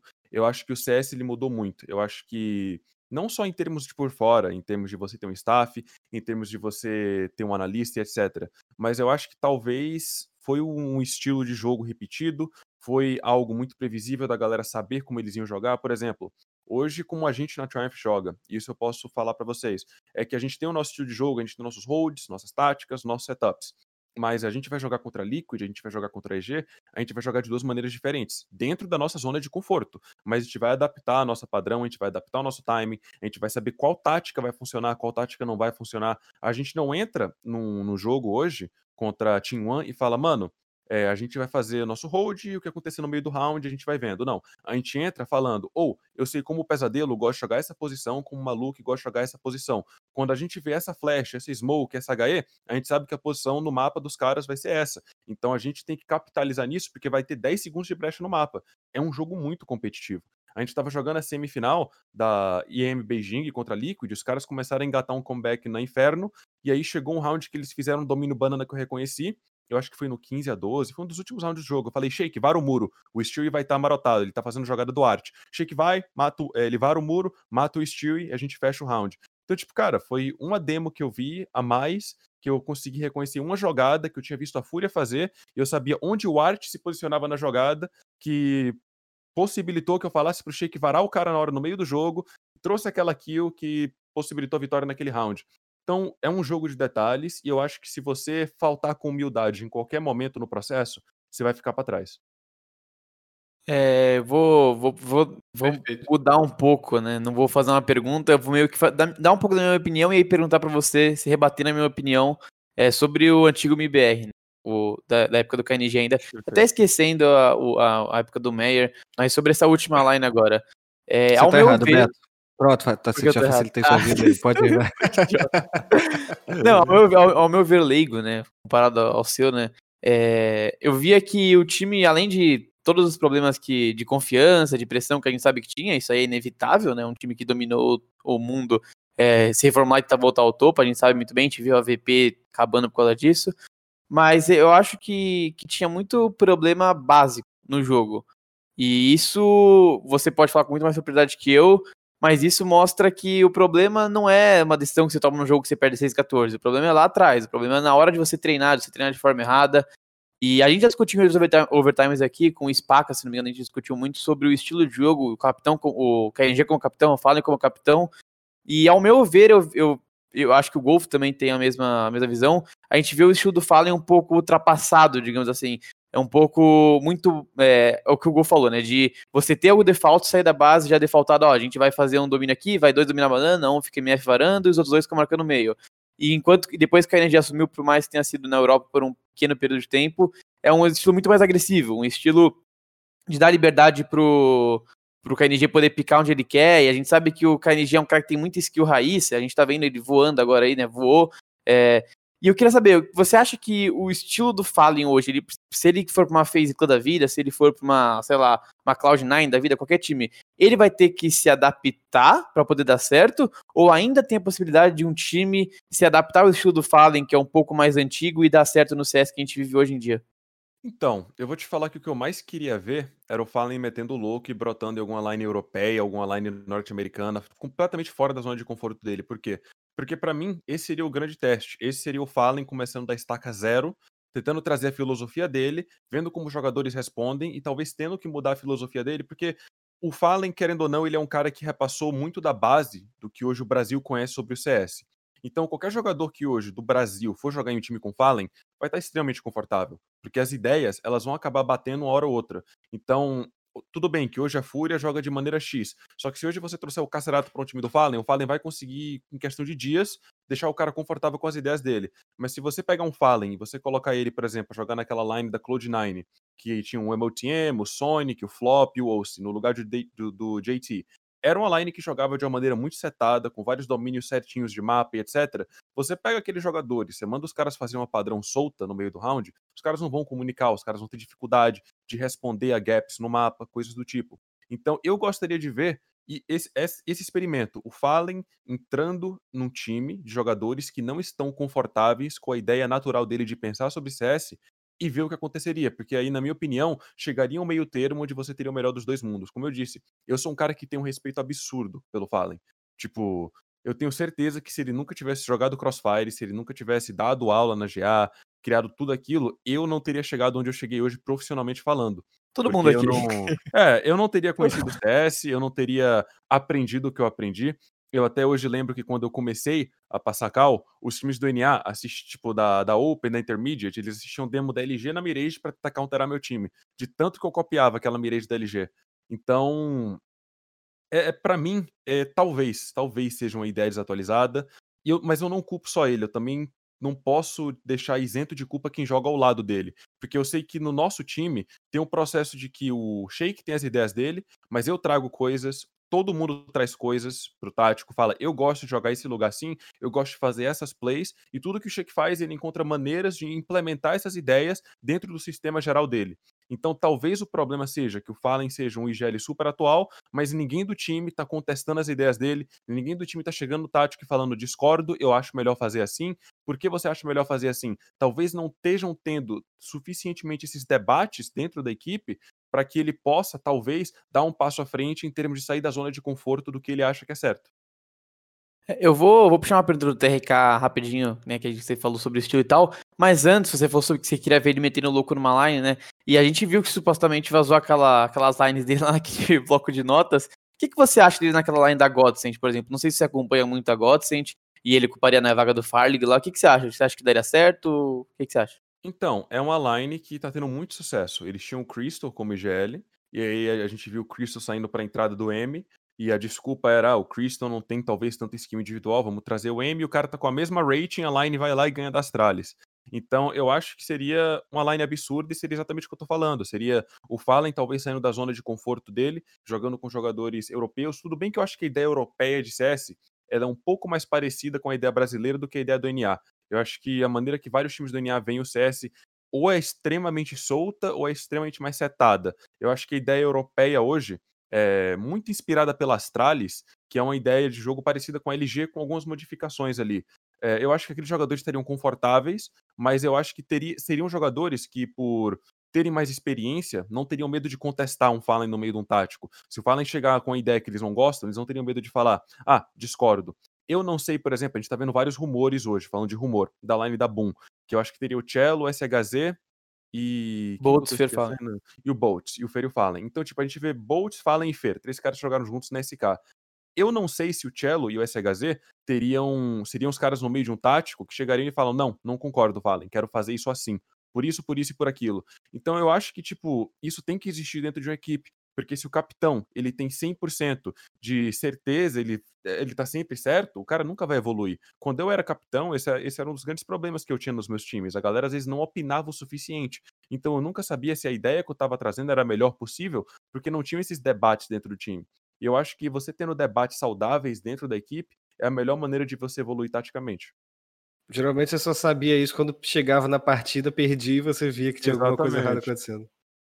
É, antes de puxar para o nosso último, último tópico aí, é, só quero. Eu, também mais uma curiosidade minha aqui, quase virou um Betinho e Tacitos, mas você comentou sobre o TRK e quando eu vejo o jogo do, do, do MBR, quando a gente está cobrindo lá na draft, eu gosto de ver mais na minha, acabo me mutando, nem converso muito com muita gente, é, e acabo vindo mais na minha, e eu percebo que o, como você falou, o TRK é um cara com muita mira, e ele é um cara que não tem medo de trocar. É, Existem jogadores que vão esperar o cara errar, não. O TRK ele força o erro do cara e ele ganha troca porque ele é muito mirudo e ele tem um spray muito sólido. É muito dificilmente você vê o TRK pinando. Ele é muito inteligente, tanto que ele foi o cara que mais ganhou os clutches aí durante a Flashpoint. E eu queria. Tá, tá, tá. E eu queria saber, na sua visão, qual que foi a principal diferença para esse crescimento do TRK? É, os números não ajudam, os números do TRK nem foram tão absurdos quanto a gente, quem tá acompanhando o jogo, vê o impacto dele mas ele é um cara muito sólido e que quando ele estourou na T1 ele era assim, é, ele era um pouco mais star player lá, né, mas agora ele voltou a brilhar, só que não ter os números brilhantes. O que, que você acha que foi a principal diferença daquela antiga line com o Fallen liderando depois do KNG para essa agora que ele é o cara com mais experiência no lado do KNG? Posso só um adendo antes? É, desculpa, Tacito, o Beto falou a questão do número. A gente lá na draft, o primeiro campeonato do TRK nessa line reformulada do MBR, ele teve o melhor número dele é, com a camisa do MBR. Então isso vai totalmente ao encontro do que o Betinho tá falando dessa, para você explicar essa diferença, né? É, então, eu acho que assim, tem várias coisas que vão em torno do CS, a performance de jogador. Claro que tem quantas horas o cara tá jogando, se o bootcamp tá mais intenso, menos intenso. Isso é um fator. Outro fator é a função dele dentro do jogo. A gente tá falando tanto que distrair o talento do cara. O cara tá jogando o lugar que ele tá acostumado a jogar, ele tá jogando nesse lugar da maneira que ele curte jogar. E a terceira, e para mim a talvez mais importante, é o ambiente da equipe. Você vê um time com Fallen, com Fer e com o TRK, com o KNG, etc., com o Taco, você tem três jogadores que são consagrados no cenário. Os caras ganharam Majors, os caras ganharam campeonatos. Então, com certeza, eles não estavam no auge da confiança é, deles, né? Porque eles estão perdendo ali, é o que? Um ano, um ano e meio, que eles não ganham um grande título, como eles estavam ganhando tão, com tanta frequência. Agora você traz para a Europa uma line com VSM, com Léo Drunk, com o Kogu de coach, aí você tem o KNG, que já é um cara que traz muito ânimo, você tem o TRK que tá ali amassando, tem o Vino, mano, é uma line com ambiente muito mais leve. Porque essa nova line que a MBR meio que formou lá fora, com o Lucas, com o Léo, com o Vina, são caras de ambiente leve.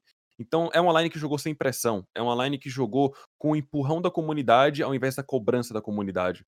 E isso na hora do jogo, o cara tem que pensar se ele vai abrir um pixel ou não, pode ser a diferença se ele chamar um cara para um duelo ou não. E se tem alguma coisa que tá trazendo mais confiança pro TRK duelar um cara, isso só vai trazer bons frutos pra MBR, porque a gente tá falando, a mira do cara é absurda. Então eu acho que são vários fatores que pesam, mas eu acho que o maior fator de todos é esse. Eu acho que é o ambiente da equipe. É uma equipe que não tem como perder confiança porque eles não têm expectativa. Eles só têm a ganhar. Se os caras perderem 16 a 5 para Astralis, fala, mano, a gente formou a line faz uma semana, vamos ver essa demo, vamos melhorar. Agora, se os caras jogam um mapa contra Astralis, perdem MD3, com Fallen, com Feire, com Taco, os caras falam, ah, foi legal, mas a gente tem que ganhar, galera, bora aí. Se você perde o MD3 para Astralis como foi, só que você leva a Nuke, com a line formada na Europa há menos de um mês, com jogadores que talvez não tinham tanta experiência internacional. Cara, o hype é absurdo. Você perdeu a MD3, mas parece que ganhou um título. Como foi pra gente da Triumph. A gente perdeu aquela MD3 com a MBR no meio do ano, mas a confiança que a gente ganhou com aquele jogo de falar, caramba, a gente chegou para ficar, foi absurda. A nossa performance na Blast, a gente chegou na quarta de final, perdeu pra GNG, tipo, 16, 14 no último mapa, eu acho, com a, com a, line da Triumph, com Green com Curry. Aquilo pra gente foi uma derrota. Se a gente fosse uma line renomada, a gente ia ficar frustrado, mas como a gente era uma line em ascensão, a perspectiva foi completamente diferente. Então acho que isso é algo que tá trazendo esses resultados legais para o MBR, é esse ganho constante de confiança, não importa se você tá ganhando ou se você tá perdendo com resultado de respeito. É, aproveitando aí que você deu o gancho né, da, do MBR novo, é, assim, na sua concepção, a receita do sucesso estava feita, assim, taticamente? É aquela receita mesmo que o MBR tem que seguir? Tem uma receita? O que você mudaria? No MBR atual? É, nesse novo MBR. Eu acho que eles estão no caminho certo. Eu assisti, assisti algumas demos dele em live, eu assisti algumas demos dele em off, para ver o que, é que eles estão fazendo. É, e eu acho que definitivamente eles estão no caminho certo. Eles estão conseguindo mesclar e me surpreendeu, eu admito, um mapa como a Nuke me surpreendeu, porque é um time que tem vários jogadores agressivos, vários jogadores daquele famoso joga feliz da Immortals, que é o Lucas, que é o KNG, e eles estão conseguindo mesclar um jogo rígido, um jogo tático, com um jogo extremamente solto, com um jogo alegre. A gente vê isso na Nuke, a gente vê que eles têm várias táticas setadas, tem umas entradinhas, eles têm umas passagens, os protocolos, eles têm algumas rotações certas de CT, mas aí tem um round que o KNG vai ruxar o vermelho de AW, e aí se ele morrer para um cara, o Lucas vai falar, ah, mano, vou lá buscar. E o Lucas vai lá, ele busca a trade, mesmo sendo uma jogada que talvez seja um fundamento errado, tirar um X1, depois outro X1, eles têm essa confiança. E se a mira dos caras tá em dia, é muito difícil ganhar desses caras da MBR. Eu vi um jogo na NUC contra a OG, que eu até transmiti em live, se eu não me engano, tava rolando uma situação de round, aí tinha um cara no fora que matou um jogador da MBR no terra, outro jogador da MBR rushou o cara, morreu. Outro jogador da MBR rushou o cara, matou o cara. E foi aquela kill que decidiu o round. Outros times iam falar, não, ou é, a gente perdeu uma vida aqui, se for querer buscar três, vamos buscar em dois. Não, a MBR tem essa confiança de buscar o X1, eles estão confiando na mira, isso com certeza vai punir eles, mas ao longo do tempo, com certeza eles vão ganhar mais consistência tática. Isso só tende a melhorar. Se o problema deles hoje é que, se o maior problema deles hoje é que eles estão abrindo muito sozinho, isso é um excelente problema para se ter no começo da line, porque isso você corrige em semanas de treino. Então, é uma line que eu acredito muito e eu fico muito feliz de ver que trouxe resultado. É, Tacito, a visão que você tem de analista hoje e a sua visão de treinador. Eu tenho certeza que você está assistindo todas as demos possíveis desse novo MBR, como eu tenho certeza que você via do MBR antigo, em função do, do, das vezes que vocês enfrentaram eles, enfim. É, se a gente deixar de lado o, o argumento base de tipo, a padrão mudou, o que, que você hoje enxerga como a grande diferença, é, você taticamente falando, desse do MBR antigo para o MBR novo? Eu posso estar extremamente enganado com essa colocação. Óbvio que eu espero que não. Mas eu acho que essa line atual da MBR, ela tem muito menos medo de errar no round. Ela tem muito menos medo de quebrar um protocolo. Eu vejo rounds na Nuck que eles não têm informação se tem um cara no duto, um cara no secret ou não. Eles rusham metal, se não deu certo na A, cai duto, vai vir planta C4, ganha o 2x2.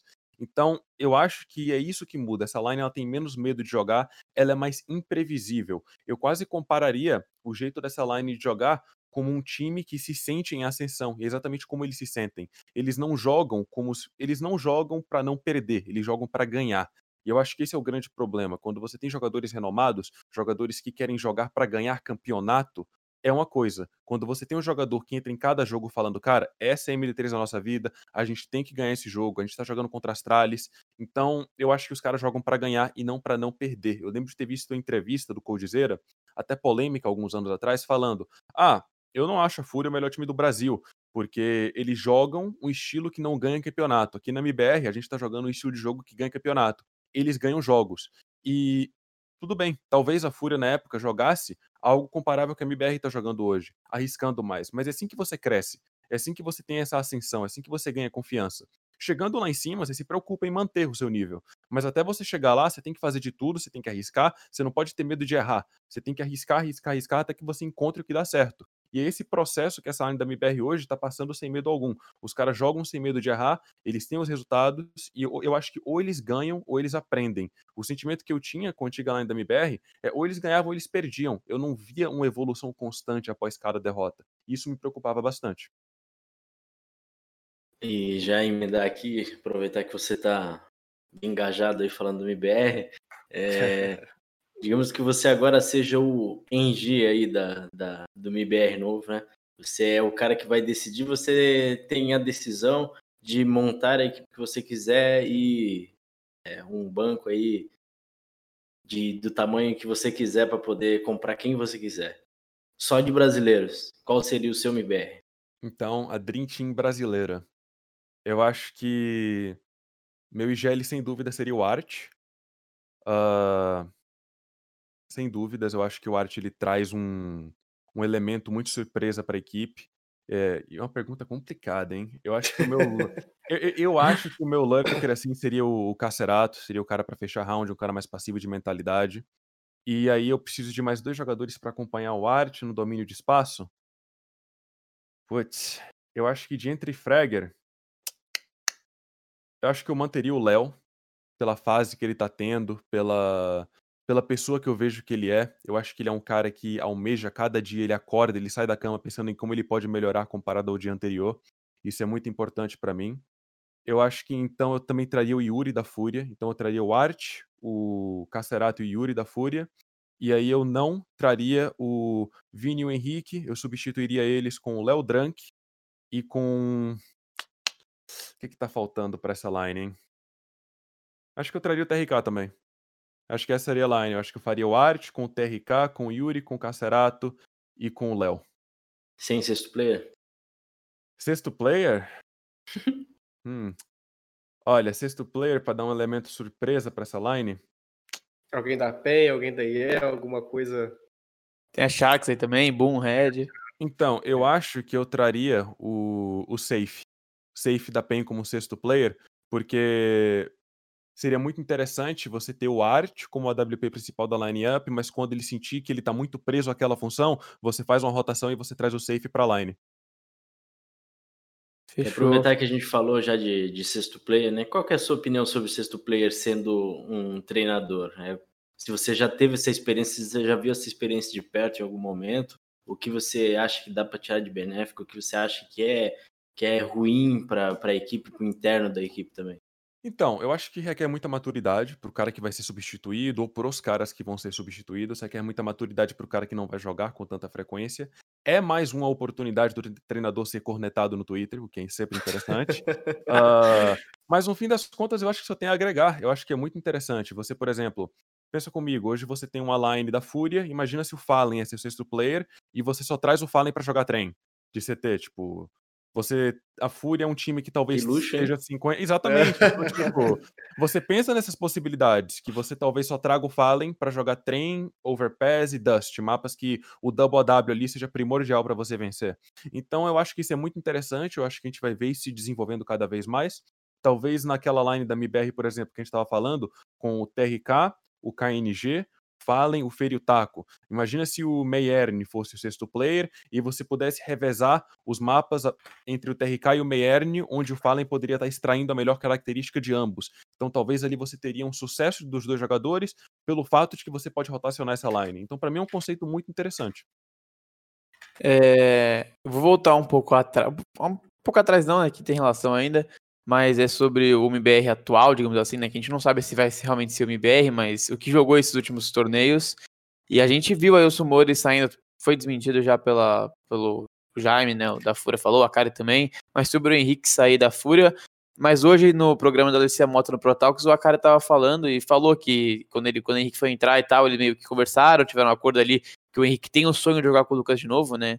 E, e aí saiu esse humor da Fúria, e aí a gente tava conversando até na redação, acho, de um possível Henrique no MBR. E aí eu queria saber o que, que você acha, né? Porque ele voltaria a ser, fazer o setup double alp com o KN, né? Diferente do KN, ele não é um cara muito é, acostumado com o riff, né? Ele é mais aquele alp raiz, mais como o Searson é. E o KN é um cara que consegue ser mais flex, jogar com a K quando precisa. O que você acha que seria co- com essa line é, Lucas, Henrique, KN, TRK e Léo, né? Pensando no VSM ali com o Vax no sexto jogador, ou até voltando pro Brasil. O que, que você acha? Você acha que teria dado certo? O que, que você acha? Você não É um botou o Henrique no Dream Team, né, por exemplo? É um conceito interessantíssimo. Ah, eu acho que é muito legal, porque você meio que revive aquela chama que tem no brasileiro de ver o que aquela base da Immortals poderia ter feito se ela tivesse tido a oportunidade de ter continuidade, que é o Henrique, o Lucas e o KNG. Agora, ao invés de ter o Steel e o Boltz, a gente teria o Léo e o TRK, que pra mim substitutos à altura. Ah, e eu acho que eu tenho assim, eu acho, eu fico muito empenhado em ver essa line jogar, como também fico com o pé atrás, no sentido de que o KNG tá tão bem atualmente, exercendo a função que ele tá, com quatro jogadores rifles de fixo, eh, fixos ao lado dele, que trazendo o Henrique eu não gostaria de ver essa química sendo quebrada. Essa performance que o KNG tá tendo, pra mim, é, talvez seja a melhor da carreira dele, comparável com a performance que ele teve no Major de Cracóvia. Mas o que também não me dá tanto medo é que talvez sim ele retorne a uma função onde o Henrique vai pegar a WP mais do que ele, só que ele também teve muito sucesso naquela época pela liberdade que ele tinha de falar, mano, não tô bem de AK, vou puxar a W, tio. Provavelmente deve ser o que o Caine diria no meio do jogo. Ah, então eu acho que talvez não altere tanto a performance dele, como foi alterada na, na line-up com Fallen, um sistema e etc. Eu acho que essa ideia de jogo solto, com essa line, com o Henrique possivelmente entrando, como estão dizendo por rumores, seria interessantíssimo é, ver essa dupla jogando junto de novo. É, Tarcísio, se você me permite mudar aqui de, de pau para cavar, Claro.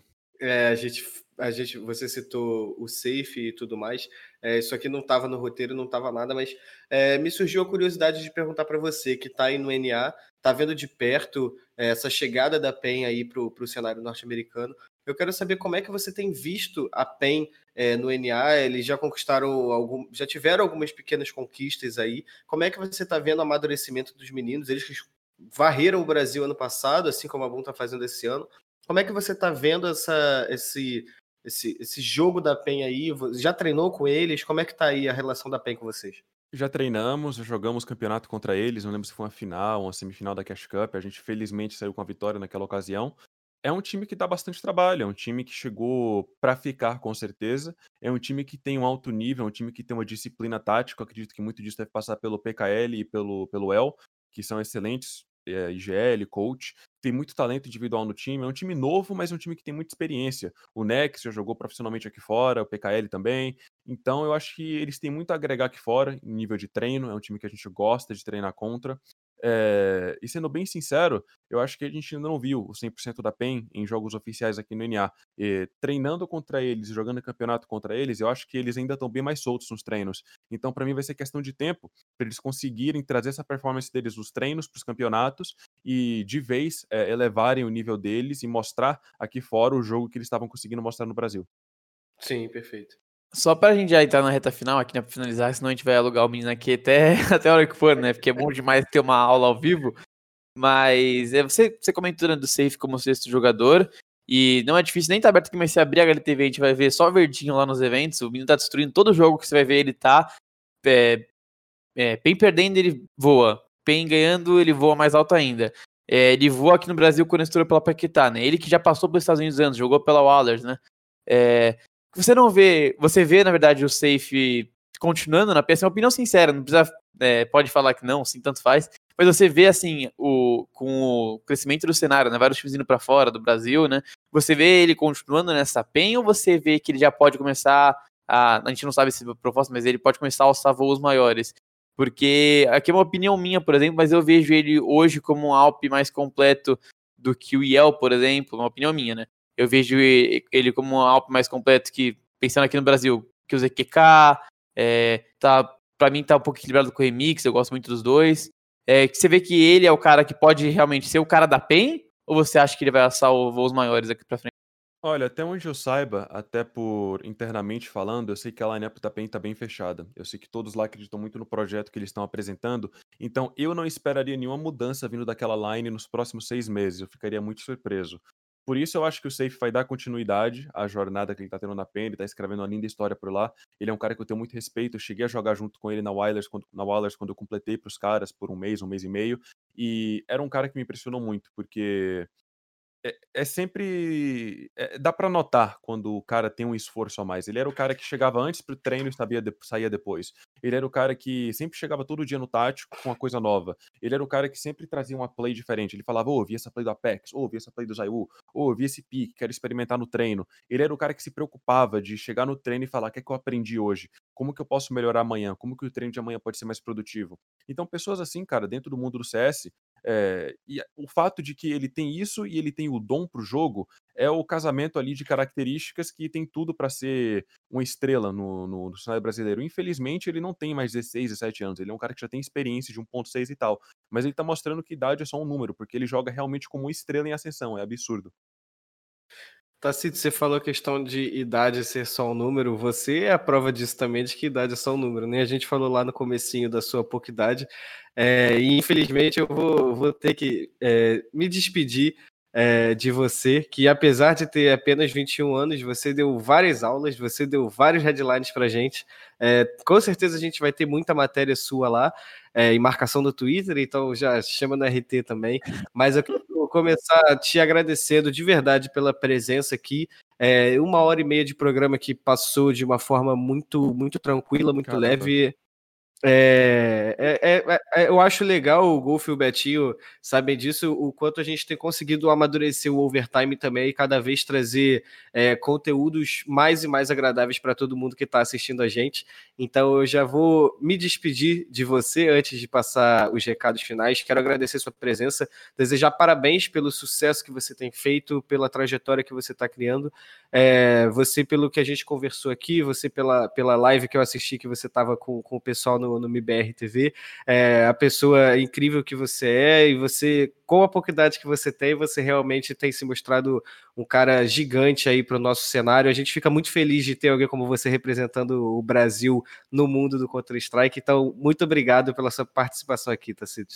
Ah, quem agradece sou eu. É, eu adoro ter a oportunidade de conversar sobre CS, sobre, como eu disse, sobre o que eu amo, principalmente com pessoas tão qualificadas, tipo, é, como você disse, passou uma hora e meia, eu nem percebi. Perguntas, tipo, extremamente leves, adorei a participação, é, adorei a oportunidade mais uma vez, e é sempre um prazer. É, eu sou, como você, cara, eu sou isso daqui, sabe? Muitas, muitas pessoas assim no Twitter acham que tem uma barreira entre a pessoa comum e o cara que tá no cenário profissional. Eu te falo, não tem. Se tem alguém assistindo o programa e quer mandar uma mensagem no Twitter, fazer uma pergunta sobre seu time, sobre como você pode melhorar, se tem alguma dica, cara, eu vou ter o maior prazer do mundo de responder, de responder seu tweet, seu reply, qualquer coisa. É, mais uma vez, muito obrigado. É sempre um prazer falar sobre esse jogo, que eu amo, um jogo que profissionalmente tá me deixando perseguir o meu sonho, correr atrás e escrever essa história aí. Então, muito obrigado. É, a gente que agradece e falando em agradecimento também, Golfo, é, muito obrigado pela sua participação aqui. Tarcísio, eu fiquei brincando com ele aqui na, na, conversa que o nosso querido Golfo é psicólogo e ele fica analisando a conversa para vir com os comentários cirúrgicos no final, assim. Uh, é isso aí, mais um, né? O episódio de nome é, de, de número, número 9, 9 aí, né? É, estamos encaminhando aí para mais um programa que vem na quinta-feira. É isso? Quinta-feira, É, dia exatamente. 10. Com Dia quem, 10. Carbone? Com quem mesmo? Riots, teremos aqui falando sobre É. a Pré-Masters, o Major brasileiro organizado aí pela GC. Vamos falar um pouquinho sobre Masters, então já deixa aí na agenda, já anota aí no celular, que é mais fácil, faz alguma coisa assim, deixa bem visível aí pra gente se encontrar de novo na quinta-feira, lá pelas 19 novamente. E agradecer de novo, né, o espaço aí, sempre ao lado dos meus queridos, e dessa vez aí de um grande querido aí que conheço já há algum tempo, o grande Tacitos, e é muito bom ver o sucesso que ele vem fazendo. E é muito bom ver pessoas novas, pessoas brasileiras lá fora fazendo sucesso que o Tacitus vem fazendo, é só torcendo muito por ele e eu acho que a Triumph aí agora cada vez mais querida do cenário brasileiro, então Com certeza. a gente também tá, tá nessa aí torcendo por ele. E Falando em pessoas queridas do cenário brasileiro, Betinho, obrigado pela sua participação aqui também. É, chegamos no final da nossa nona edição, né? O Golfo, que nem fala mais que é convidado, já virou de casa. Ele era para Verdade. ser um convidado, acabou pegando espaço, acabou virando uma- um trio aqui. Mas é agradecer o pessoal do chat, vi bastante gente aí que, que eu não tem um carinho enorme pelo Tacitos, que ele vem fazendo pela gente. É, como o, o Tacitos falou, né? É, se não fosse falar, a gente não estaria aqui, mas se não fosse você, Tacitos, a gente também não estaria aqui. Você também é um dos caras responsáveis pra gente continuar nosso trabalho. E mostrar, né, que o CS envolve muito amor. E eu acho que todo mundo aqui ama muito o jogo. Então agradecer a GC e lembrar também que no canal da Gamers Club Media TV, né, youtube.com.br Gamers Club Media TV, vão ter os cortes lá, né, é, cada momento mais, é, como se fosse o corte do Flow aí, que é o que né, baseou a gente, vão ter lá os cortes, assuntos, a, a- toda a conversa que teve aqui um pouco mais resumida, um conteúdo mais leve para quem não quiser ver todo esse tempo. Então, lá no YouTube e também os programas, o áudio vai estar no Spotify. E mais uma vez agradecer a GC pelo espaço. E dia 10 tem mais, né? Dia 10 tem mais Carbone, mais terceira vez na semana que a gente vai ter um encontro, hein, cara? Já 10 tem mais, já 10 tem mais. Então é isso, Tacitos. Muito obrigado por você estar aqui com a gente. Golfo, Beto, a todo mundo que assistiu. Claro, a GC pelo espaço cedido. É, Para a gente é um prazer estar aqui, né, Tacitos? Falando sobre CS, falando sobre cenário. Para a gente, com certeza, isso aqui não é trabalho. A gente faz isso aqui porque a gente ama. Então, você que ficou com a gente até agora, você que assistiu a aula completa do professor Tacitos, eu me despeço de você. Desejo uma boa noite, uma boa semana. Quarta, quinta, sexta-feira seja tão boa quanto foi hoje, quanto foi ontem. A gente torce aí por dias melhores aí. Queremos ver Tacitos nos presenciais aí também, atrás das cadeiras do- do- dos jogadores ali. Boa noite, pessoal. Até mais. É.